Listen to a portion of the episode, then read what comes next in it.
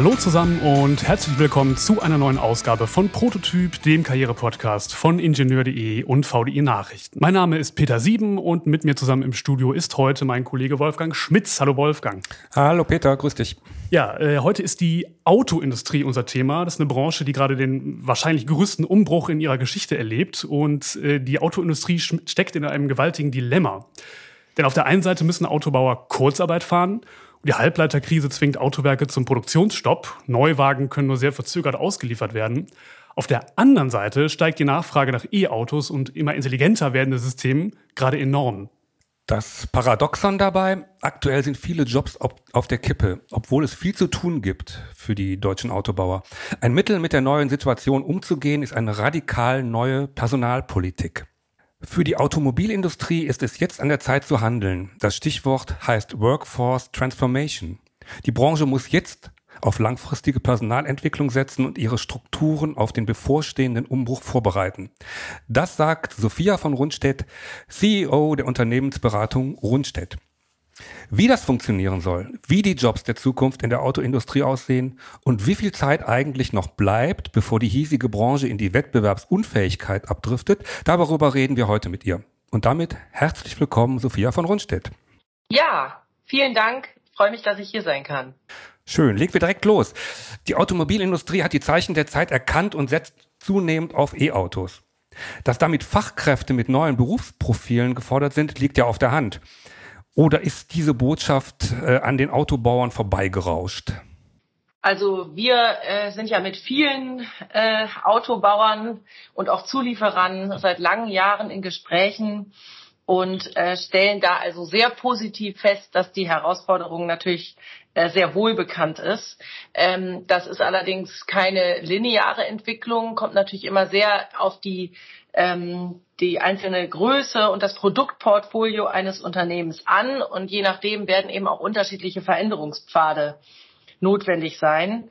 Äh, wir sehen das ganze Thema Workforce Transformation als ein breites Handlungsfeld, äh, das jedes Unternehmen für sich entwickeln muss. Und äh, da werden keine Schablonen weiterhelfen, sondern flexible Lösungen. Ähm, wir sprechen in dem Kontext auch gerne von der Allianz für Veränderungen. Also es muss sozusagen ein Zusammenwirken geben zwischen äh, Management, äh, Arbeitnehmervertretungen, den Gewerkschaften, der Agentur für Arbeit und natürlich auch Beratungsunternehmen wie jetzt zum Beispiel von Rundstedt. Ähm, da müssen alle Hand in Hand äh, zusammenwirken. Ähm, und wir sind auch davon überzeugt, dass es weniger dienlich ist, an konkreten ähm, Profilen herumzudoktern sozusagen, sondern äh, dass es vor allem um grundlegende Fähigkeiten äh, geht, die Menschen künftig brauchen, wie eben zum Beispiel Veränderungsbereitschaft, Anpassungsbereitschaft, Lernbereitschaft. Äh, also diese Fähigkeiten bei Mitarbeitern zu stärken und vor allem so schnell wie möglich, also spätestens jetzt, mit Weiterbildung und Weiterentwicklung zu beginnen, als zu lange drüber zu diskutieren, was jetzt die bestmögliche Qualifizierung ist. Ich glaube, das ist auch so ein bisschen was typisch Deutsches, äh, dass wir immer ähm, zu lange drüber sprechen, was die perfekte Lösung ist, als mit einer halbwegs guten Lösung sofort loszulegen. Und Ihr Podcast heißt ja auch Prototyp. Ich glaube, das ist genau die Richtung, in die wir da müssen. Schnell mit den ersten Prototypen loslegen. Ich glaube, wir sind aber einer Meinung, wenn wir sagen, dass vor allen Dingen IT-Kompetenzen gefragt sind. Ähm, in allen Wirtschaftszweigen äh, herrscht da auf diesem Gebiet ein großer Fachkräftemangel. In Deutschland gibt es fast 100.000 unbesetzte Stellen. Was kann die Automobilindustrie tun, um diesen begehrten Fachleuten entgegenzukommen? Was hat sie ihnen zu bieten? Also ähm, aus unserer Erfahrung sind ähm, auch heute die, die Automobilhersteller und die großen Zulieferer sind sehr attraktive Arbeitgeber für IT-Fachkräfte. Äh, natürlich ist klar, ähm, dass aufgrund der rasanten Digitalisierung ähm, mit dem heute vorhandenen Angebot an Bewerbern der Bedarf nicht gedeckt werden kann. Also das äh, ist eindeutig und da gibt es auch keine einfachen Antworten drauf. Ähm, deswegen sind wir davon überzeugt, dass äh, es essentiell ist, sich genau diese IT-Profile anzuschauen. Also was genau wird denn gebraucht? Das ist ja sehr, sehr differenziert. Und sich gleichzeitig auch mit ganz viel Offenheit anzuschauen, wen habe ich denn heute schon an Bord? Und wer kann denn in einem überschaubaren Zeitraum sich auch welche Skills und Fähigkeiten aneignen?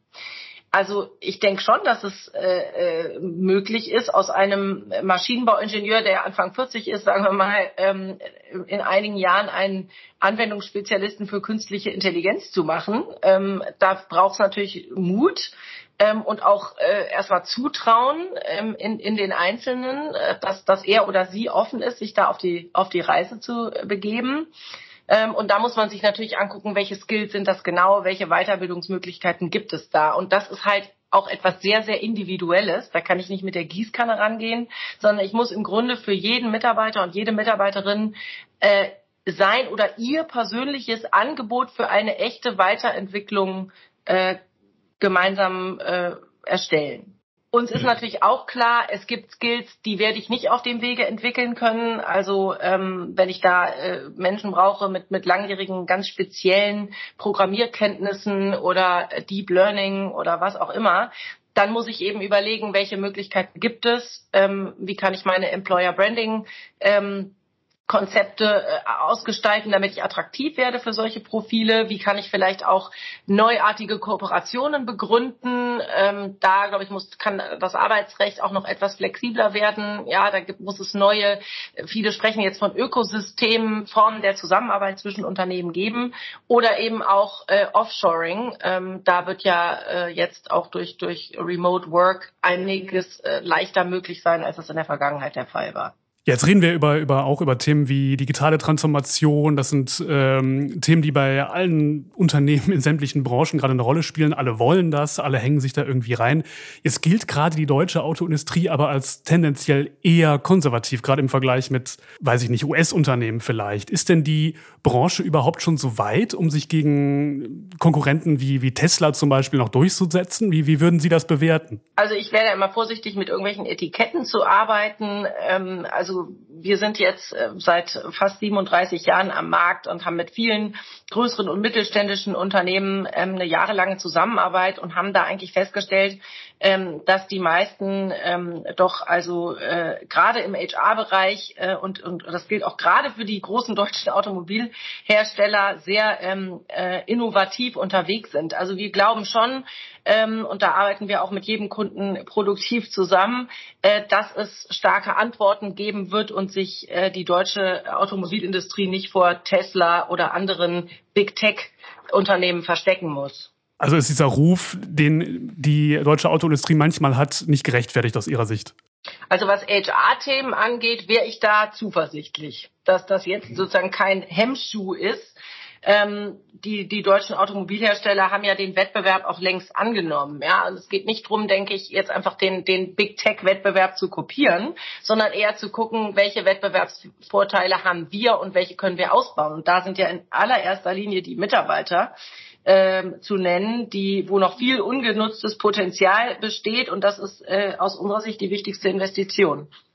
Äh, trotzdem hieß es doch in der Vergangenheit immer wieder, die deutsche Automobilindustrie, weil Sie gerade auch von Wettbewerb geredet haben, hinke doch etwas hinterher. Wo, wo kann man die da einordnen? Ist die auf einem guten Weg generell? Äh, hinken wir tatsächlich hinterher? Oder, oder äh, kann man das äh, tatsächlich nicht so vergleichen mit anderen äh, Ländern? Ähm, naja, also ich, ähm, ich denke schon, ähm, äh, also vielleicht sind noch nicht alle ganz so ähm, wach, wie sie sein müssten, ähm, aber die größeren Unternehmen, ist, ist meine Beobachtung, ähm, ähm, sind schon länger unterwegs, darüber nachzudenken, welche innovativen Ansätze gibt es. Das ist ja sozusagen das, worüber wir hier sprechen, die Workforce Transformation. Und da haben einfach alte ähm, Herangehensweisen ausgedient. Also es war ja in der Vergangenheit so, es war ja ein Bewerbermarkt ähm, und ähm, also man brauchte nur eine Stellenanzeige zu schalten, schon haben einem die Bewerber die Bude eingerannt. Das hat sich halt dramatisch verändert. Und da jetzt drüber nachzudenken, ähm, wie können wir äh, in, mittelfristig äh, für die Zukunftsskills, die wir brauchen, äh, Menschen, die wir heute schon an Bord haben, die wir schon für uns gewonnen haben, die langjährig dabei sind, wie können wir die mitnehmen, wie können wir die begleiten, wie können wir die entwickeln, um diese Lücken dann in Zukunft zu füllen. Da ist mein Eindruck, sind viele schon, haben das erkannt und sind da auf einem guten Weg und übrigens ja auch nicht nur die Unternehmen, auch die Gewerkschaften. Ähm, also gerade die IG Metall ähm, ist da ähm, äh, also sehr, sehr offen und, und arbeitet auch selber schon intensiv an Lösungsansätzen, um diese, diese Dinge mittelfristig langfristig äh, in die richtige Richtung zu lenken. Äh, skizzieren Sie doch bitte mal kurz, äh, wie so eine äh, Aktion oder Initiative aussehen könnte. Wie kann ich äh, Mitarbeiter halten? Wie kann ich die gewinnen? Was muss ich tun, um attraktiven Job zu bieten? So in kurzen Stichworten. Ja, gerne.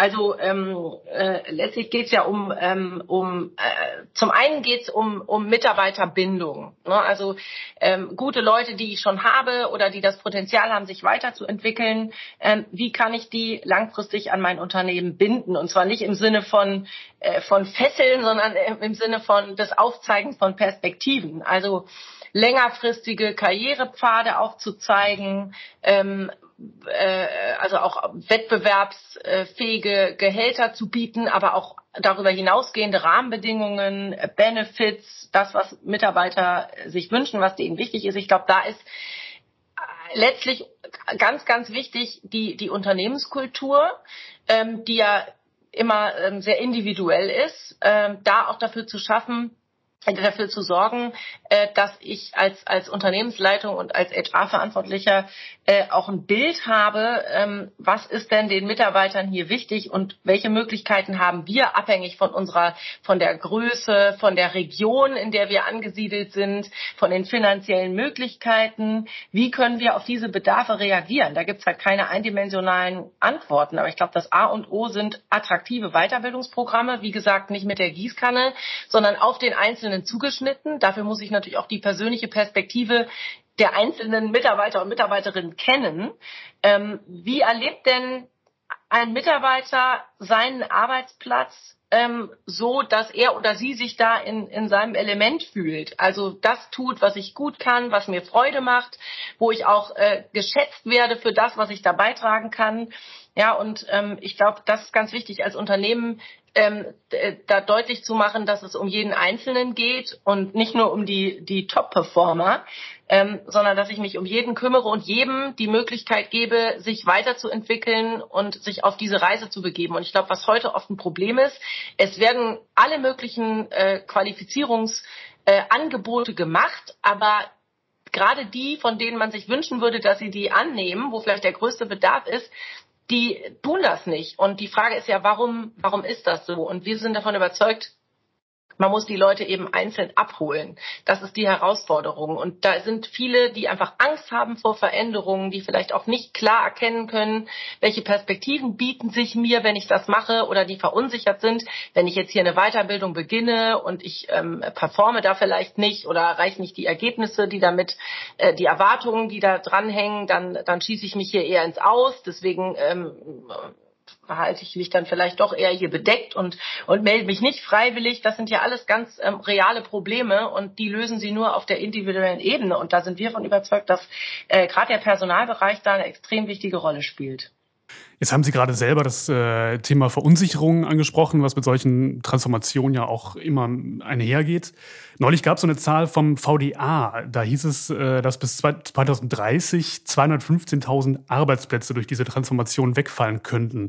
Wie bewerten Sie denn diese Zahl? Ist das realistisch? Ist das vielleicht ein bisschen Panikmache oder wie würden Sie das sehen? Ja, also wir bei von Rundstedt lesen wir sehr gerne Studien ähm, von, von Verbänden, von Unternehmensberatungen. Also es ist wichtig für unsere Arbeit mit, mit den Kundenunternehmen. Ähm, aber ähm, da kursieren ja sehr unterschiedliche Zahlen und wir glauben, dass es äh, wichtiger ist, statt da jetzt ähm, äh, den Teufel an die Wand zu malen oder das als Bedrohung ähm, oder gewaltige Aufgabe zu bezeichnen, da eher ähm, den Elefanten in Scheibchen zu schneiden und das Ganze schrittweise anzugehen. Und wie gesagt, da müssen Unternehmen, Beschäftigte und ähm, die, die externen Stakeholder auch ähm, Hand in Hand zusammenarbeiten. Ähm, ich glaube auch, ähm, wir sehen ja, wie dynamisch der Markt ist und wie schnell und sprunghaft äh, technologische Entwicklungen erfolgen. Ähm, da jetzt über 2030 schon äh, zu spekulieren, finde ich gewagt, sondern ich glaube, es ist wichtig, jetzt anzufangen, damit wir nicht in drei oder fünf Jahren feststellen, oh, wir haben, äh, zu, wir sind zu spät gestartet. Also es ist klar, dass alle die, die jetzt im Bereich Verbrennerantriebstechnik ähm, arbeiten, äh, sich Gedanken machen müssen, welche ähm, neuen Geschäftsfelder und, und Einsatzgebiete werden relevant. Das muss reiflich überlegt sein, das muss gut vorbereitet sein und welche Fähigkeiten brauche ich dafür und wie kann ich die in einem überschaubaren Zeitraum aufbauen. Sie hatten eben davon gesprochen, vom einzeln abholen, den Mitarbeiter oder die Mitarbeiterin einzeln abholen. Das ist natürlich auch mit einem Ressourcenaufwand verbunden. Ist das, ist das verbunden mit mehr Manpower oder ist das verbunden mit einer anderen Einstellung, ähm, mit einer persönlichen Betreuung, die halt, äh, für die halt die bestehende Belegschaft reicht, um informell auch weiterzubilden? Oder wo ist da der Hebel? Mhm. Ja, also ich glaube, das ist eine sehr relevante Frage. Ähm, äh, also ich glaube nicht, dass man dafür mehr Manpower braucht, sondern ähm, es geht darum, eigentlich ist das auch eine Führungsaufgabe. Das hat natürlich auch viel mit der Unternehmenskultur äh, zu tun.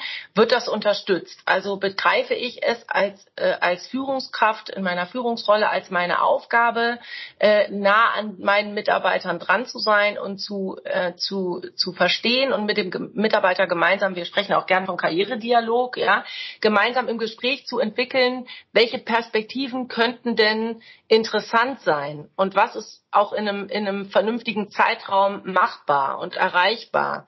Kann auch sein, dass ich zu dem Schluss komme, das wird hier in dieser Organisation schwierig. Ne, da gibt es vielleicht dann Möglichkeiten am externen Markt, das kann ja auch sein. Aber in erster Linie geht es ja mal darum zu gucken, welche Perspektiven können wir dir hier aufzeigen.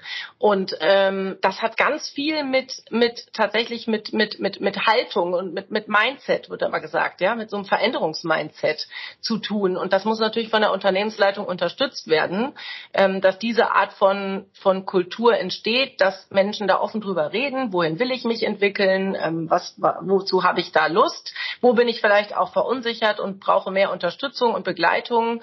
Ähm, aber ohne das wird es nicht funktionieren. Also wirklich ein, eine, eine, ein, ein wirklich sehr individuelles Karriere- und Weiterbildungsmanagement. Was würden Sie denn Menschen raten, die jetzt vielleicht gerade kurz vor dem Studium, äh, Studienabschluss stehen oder die noch studierend sind oder so? Äh, sollten die sich vielleicht, wenn die in diese Richtung Autoindustrie gehen möchten, eher spezialisieren, also auch in Richtung IT gehen und da sich nochmal Spezialfächer raussuchen? Oder geht es mehr in Richtung Interdisziplinarität, also dass man, dass man eher Allrounder ist? Was würden Sie sagen? Also erstmal glaube ich, ist ganz wichtig zu gucken, ähm, was sind die Dinge, die mir Spaß machen. Also das A und O für Erfolg ist zu gucken, was ist das, was mir Spaß macht, weil da da äh, in dem Bereich werde ich auch gut sein und äh, da habe ich dann viel größere Chancen, ähm, erfolgreich zu sein. Ähm, die Berufsbilder ändern sich ja wahnsinnig schnell und das wird ja auch durch die Digitalisierung noch weiter beschleunigt. Insofern glaube ich, ist es schwierig, da auf ganz spezielle Skills zu setzen. Das würde ich auch nicht empfehlen, sondern ich würde ähm, natürlich ist insgesamt äh, also sozusagen eine digitale Grundkompetenz erforderlich. Das trifft ja auf jeden Beruf in Zukunft zu. Ähm, das wird auf, auf äh, also wo Sie hingucken, in jeder Branche ähm, äh, werden ja die die die ähm, die die Rahmenbedingungen, die die die Instrumente und Prozesse wird ja alles stärker digitalisiert und Sie müssen ein anderes technisches Verständnis haben als als das früher der Fall war. Also so eine Grundkompetenz, das braucht glaube ich jeder, aber ich glaube, das eignet sich auch jeder automatisch an. Ich meine, auch in unserem Alltag verändert sich alles und wird digitaler. Ähm, da können Unternehmen auch sicher noch einiges tun. Aber wenn ich jetzt auf den Einzelnen gucke, dann würde ich sagen, ähm, versuch rauszufinden ähm, und das auch durch, durch, indem man viel ausprobiert, ja einfach mal reinschnuppert, Praktika macht und so. Ähm, in welche Richtung willst du gehen? Was spricht dich an? Ähm, und ähm, die, die Grundkompetenzen, ähm, sowas wie Veränderungsbereitschaft, Lernbereitschaft und so, das ist, glaube ich, äh, essentiell und kann sicher auch äh, von Unternehmensseite und, und, und, und HR-Seite unterstützt werden, dass da ähm, äh, eine Offenheit besteht grundsätzlich. Weil ich glaube, das ist immer die Voraussetzung. Das habe ich als junger Mensch vielleicht noch mehr, weil ich bin ja noch dran gewöhnt, lernender zu sein. Aber je älter ich werde, desto größer wird die Herausforderung, sich weiter, also offen zu sein, dafür Neues zu lernen. Trotzdem mal die These, äh, der Arbeitsmarkt ist ja momentan relativ dünn, da ist nicht viel los. Ähm, woher kann ich die Kraft, die Fachkräfte dann noch nehmen, ähm, wenn ich, wenn nicht stehlen? Nehme ich die aus dem Ausland? Ist das auch eine Alternative? Aber dann geht es natürlich auch darum, die auch entsprechend weiter zu schulen. Ja, also ich würde sagen, dass man schon spürt, dass jetzt sozusagen die Pandemie kommt langsam zum Ende, dass da jetzt so ein, so ein Tauwetter herrscht am Arbeitsmarkt. Also da werden auch einige Rekrutierungen nachgeholt, die jetzt eher on hold waren in den letzten zwei Jahren. Ähm, Demografie ist das eine, ähm, die, die, die Technologie Entwicklungen, Technologiefolgen müssen wir natürlich da auch im Blick behalten. Also äh, die, die ähm, äh, Profile im Verwaltungsbereich werden sich auch sehr stark weiterentwickeln. Ähm, und ähm, ich glaube, was man sagen kann, ist, ähm, äh, es geht darum, neue Ansätze zu finden. Ähm, die Pandemie hat ja bestimmt dazu beigetragen, dass Remote Work, also das Arbeiten auf Distanz, dass das viel, viel besser angenommen wird als in der Vergangenheit. Also kann ich zum Beispiel ähm, äh, IT-Kräfte auch in Osteuropa äh, oder in, in Asien suchen und in meine Workforce integrieren, ohne dass die tatsächlich ähm, äh, ihr Land verlassen müssen. Ähm, da muss ich natürlich darauf achten, ähm, wie kann ich über diese Distanz Menschen dann in meine Organisation integrieren. Also wie kann so eine Zusammenarbeit ähm, äh, über kulturelle Grenzen hinweg ähm, funktionieren. Ähm, und auch wenn man das alles äh, in, in Betracht zieht, äh, bin ich immer noch davon überzeugt, dass das größte Potenzial in den Mitarbeitern steckt, die ich heute schon an Bord habe, ja. Und äh, da zu gucken, wie kann ich Menschen auf die Reise mitnehmen und weiterentwickeln, weil es wird unmöglich sein, das alles mit durch externe Rekrutierung zu decken. Heißt es denn auch, dass wenn Remote Work eine immer größere Rolle spielt, dass dann eine Verlagerung von Standorten ins Ausland zum Beispiel nicht mehr so eine Bedeutung hat, wie sie noch vielleicht vor 10, 15 Jahren hatte. Also dass man äh, da vielleicht auch als Mitarbeiter oder Mitarbeiterin äh, relativ entspannt der Sache entgegensehen kann, dass vielleicht demnächst äh, woanders produziert wird als in Deutschland, weil ich ja sowieso weiterhin von zu Hause aus arbeiten kann. Wie würden Sie das sehen? Ja, also ich beobachte schon, dass ähm, jetzt auch gerade durch die Pandemie ähm, viele ihre globalen Wertschöpfungsketten nochmal auf den Prüfstand stellen mhm. und auch aufgrund der Automatisierung vieles wieder zurückverlagert werden kann oder das zumindest geprüft wird. Ähm, das bietet natürlich dann auch wieder Chancen für den deutschen Arbeitsmarkt. Ähm, ähm ja, ist, glaube ich, eine sehr, sehr ähm, differenzierte Entwicklung. Also es wird bestimmt auch weiter Standortverlagerung geben, aber es wird auch Jobs geben, die zurückkommen, die aber dann eben andere Anforderungen haben. Stichwort Digitalisierung, Automatisierung, ähm, digitale Kompetenzen, die damit verbunden sind. Ähm, also da ist einfach eine sehr, sehr große Dynamik. Und eine Dynamik bietet ja immer auch für den Einzelnen Chancen. Das würde ich auf jeden Fall so sehen. Wenn wir hier gerade über die Autobauer reden, ähm Geht es dann eigentlich nicht auch um die Zulieferer? Sind die eh ähnlich betroffen? Ja, das äh, ist sicherlich der Fall. Ähm, ich glaube, ähm, es fällt uns gerade schwer, ähm, da einen, einen guten, eine, eine, eine Transparenz und einen Überblick zu behalten, weil sehr viele Unternehmen sind ja auch sehr klein und sind so ein bisschen unter unserem Radar. Da bleibt jetzt abzuwarten, wie viel da vielleicht auch schon weggebrochen ist in den letzten zwei Jahren. Ähm, aber natürlich sind, sind die Zulieferer auch betroffen und da gibt es ja viele, also gerade die größeren, die nimmt man dann vielleicht eher wahr, sind ja auch sehr, sehr stark im, im Umbruch und, und haben genau diese Prozesse, äh, Reskilling, Upskilling der eigenen Workforce, aber auch eben das Nachdenken über äh, neue Ansätze in der Personalpolitik, äh, wie, wie eben Offshoring, äh, äh, denken darüber nach und sind da sehr aktiv. Es ist die Autoindustrie ja nicht allein mit diesem Wandel, der da gerade passiert. Äh, wie würden Sie das denn bewerten? Ist die, die Autoindustrie, sticht die so ein bisschen hervor oder wie sieht es in anderen Branchen aus? Wie, wie gehen die damit um? Beobachten Sie das auch? Eindeutig. Also sehr stark, würde ich sagen, kann man das auch im, ähm, in der, im Banken- und Finanzwesen beobachten. Banken, Sparkassen, Volksbanken, alle arbeiten daran, ihre Geschäftsmodelle äh, aufgrund der, der technologischen Veränderungen weiterzuentwickeln. Ähm, der Maschinenbau ähm, ist, ist davon sehr stark betroffen, die, die Telekommunikationsbranche. Äh, also wir kriegen viele Anfragen für ähm, Skill-Analysen, ja, also die, die, wie, wie gehen wir das denn an? Wie, wie stellen wir fest, äh, welche Skills unsere Workforce heute hat, welche Future Skills morgen gebraucht werden, wie kann man diese Lücken schließen? Also da ist sehr viel äh, in Bewegung, viel Aufbruchstimmung und ähm, äh, das Entscheidende ist einfach früh und schnell anzufangen, ähm, erste Maßnahmen zu ergreifen.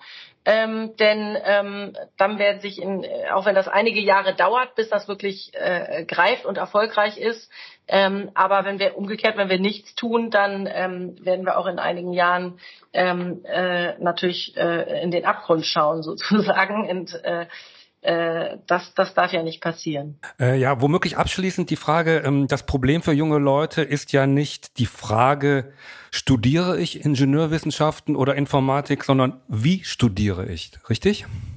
Äh, also da möchte ich allen Mut machen. Ähm, ich glaube, wir werden, ähm, wir, können froh sein über jeden und jede, die also ähm, äh, sich berufen fühlt, ähm, technische Kompetenzen auszubilden. Ähm, und wie gesagt, äh, die Digitalisierung hält überall Einzug. Also diese Berufsbilder sehen eben heute ja auch schon anders aus als vor fünf Jahren und in fünf Jahren wird das erst recht der Fall sein. Also das wird natürlich auch einfließen ähm, in die in die Weiterbildungsangebote. Ich glaube, auch die Universitäten sind da sehr stark unterwegs, zu gucken, ähm, was müssen wir da integrieren in unsere Lehrpläne. Ähm, aber was ich jedem empfehlen würde, ist wirklich auch viele praktische Erfahrungen zu sammeln, weil es ist eben auch sehr viel Learning on the Job und da kommen ja die Unis eigentlich und die Fachhochschulen gar nicht hinterher. Ähm, also insofern, äh, ich glaube, es gibt vielfältige Einsatz und und äh, und Möglichkeiten, da reinzuschnuppern, sich Dinge anzueignen und ähm, ja, und wir beobachten auch, dass es mehr und mehr junge Leute gibt, die als Werkstudenten tatsächlich auch schon sehr intensiv während ihrer Ausbildung diese praktischen Erfahrungen sammeln. Und das geht ja in beide Richtungen. Ich als Unternehmen kann da ganz viel mitnehmen, was die jungen Leute dann reinbringen an aktuellem Wissen. Die umgekehrt sammeln bei mir praktische Erfahrungen, was sie wieder zurückspielen können an ihre Ausbildungsinstitutionen. Also da passiert unheimlich viel und ich glaube, äh, das ist auch genau der Weg, den wir da weitergehen müssen. Also sehr starke Verbindung, auch als ihr nach dem Wie gefragt hatten, ja, von dem, der, der theoretischen Wissensvermittlung und den praktischen äh, Anwendungsfeldern. Ist das jetzt auch ein Plädoyer für ein duales Studium? Das ist ja sowieso ein deutsches Erfolgsrezept. Ich glaube, das könnte man noch viel stärker auch auf andere äh, Bereiche ausweiten. In jedem Fall, da halte ich sehr viel davon. Ja, ich glaube, äh, was wir mitnehmen, ist, dass man auch äh, optimistisch auf, auf diesen Umbruch oder Wandel schauen kann, dass sich da vielleicht Chancen ergeben, ähm, und ja, damit sind wir schon am Ende der, der Folge angelangt. Frau von Rundstedt, vielen lieben Dank. Ähm, uns hat es Spaß gemacht, es war sehr informativ und lieben Dank auch an die Zuhörerinnen und Zuhörer. Danke, mir hat es auch Spaß gemacht und ich hoffe, die Zuhörer und Zuhörerinnen können da einiges für sich mitnehmen. Freut mich, wenn ich Menschen Mut machen konnte. Dankeschön, vielen Dank dafür.